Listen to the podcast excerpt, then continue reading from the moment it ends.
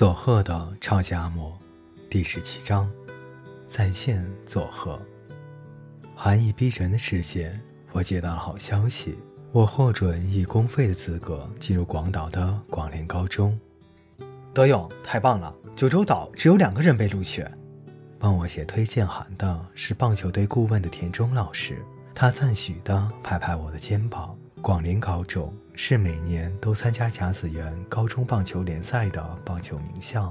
此外，公费生不需要缴纳入学金和学费。还有，我可以回到广岛的母亲身边。对我来说，这简直像是极尽好事的美梦。我冲进家，阿嬷，太好了！我终于可以上广陵的高校了，不用缴学费，还可以去广岛住。外婆欣喜地说：“哦，了不起！”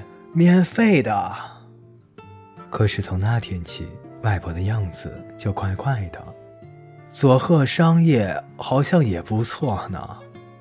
晚饭时，他没头没脑地嘀咕着：“佐贺商业是附近的佐贺商业高中，他们的棒球队也很强。如果没有上广陵高中，我也会以推荐入学的方式入学。你如果读佐贺商业，我又可以去看你练棒球了。”到佐贺商业学会计就不愁找不到工作了。佐贺商业也很好啊。外婆完全不说希望我留在佐贺，只是不时地冒出这些话来。我的心开始动摇。我是非常渴望和母亲住在一起，但把外婆独自留在佐贺又觉得放心不下。而我在佐贺的朋友也很多。更重要的是，在这八年间，我喜欢上了这一无所有的超级乡下佐贺了。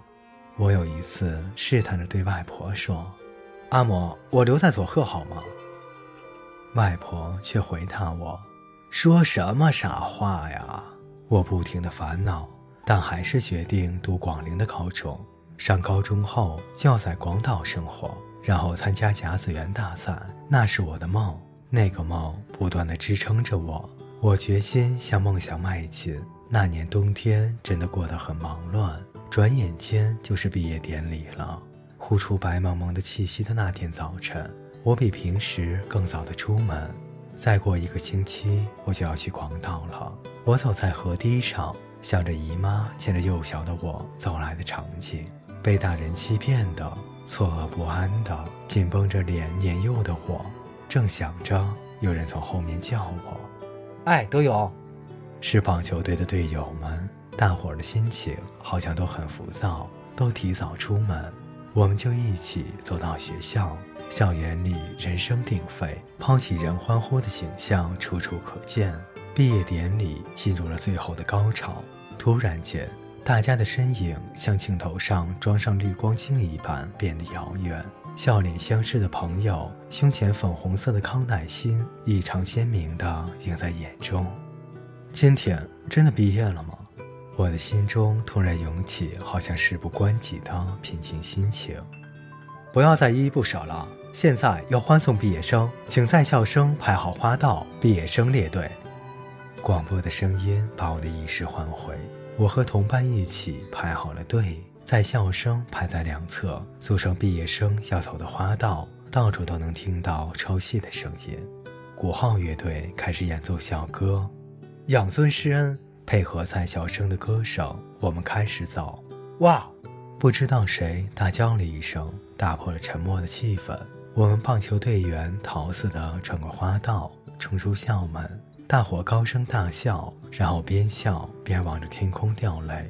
大家都感到，此时此刻，某样东西确实已经结束了。一个星期后的早晨，我拎着小小的行李包离开了外婆家。外婆并没有送我，还是像平时早上一样到河边洗过。我对着外婆的背影说：“阿嬷，我走了。”“好，去吧。”“八年来，谢谢您了。”“好，去吧。”啊，水！我从他背后探头窥望，外婆在哭。她粗暴地涮着锅里的水，水溅到了脸上。水，水！阿嬷，好，去吧。暑假时我会来玩的。您要，您要保重啊。好，去吧。那我走了。我转过身，迈开步伐。这一天，春日的河边一派宁静，两只小白蝶追逐嬉戏，飞舞在草丛间。我走到大街的转角处，我回过头，阿嬷，保重。我用力的挥手，外婆也挥着手。好，去吧。真是拿他没办法，好个倔强的外婆。我要去妈妈身边了。我笑着，再次用力地向外婆挥了挥手后，转身迈步，大概走了二三十步吧，背后传来外婆的声音：“不要走。”后记：离开佐贺以后，经历了许多事。我是想当棒球选手的，不知怎么的。加入相声二人组，B B 步入了演艺圈，因相声的热潮而声名鹊起。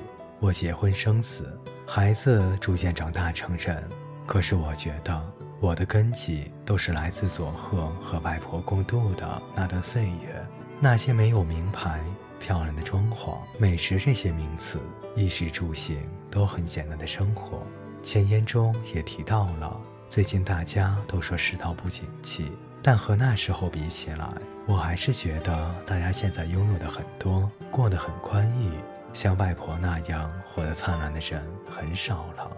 或许这是老生常谈，但人活着重要的不是物质，而是内心的感觉。总是笑着说我们家穷得很开朗的外婆，不是不认输，是真的很幸福。现在一聚到一起，我们总是会热烈地谈到外婆。虽然外婆已经过世了很多年，但她的笑容在大家的心里依然灿烂。去年我们还办了纪念外婆百岁冥诞的盛大宴会。只有像外婆那样活着，才算得上是好的人生。大家都想过好的人生，不为了任何人，是为了自己。这一点一点也不难，只要乐观地看待一切，津津有味地享受眼前的一切。每天都笑着生活就行了。本书如果能让各位得到一点阿嬷的生活启发就好。阿嬷，谢谢您。二零零零年六月，各位听众朋友，到这里，佐贺的超级阿嬷的第一部分就为您全部播讲完毕。在下期我会为您带来佐贺的超级阿嬷的第二部分。佐贺阿嬷笑着活下去。那么我们下期再见了。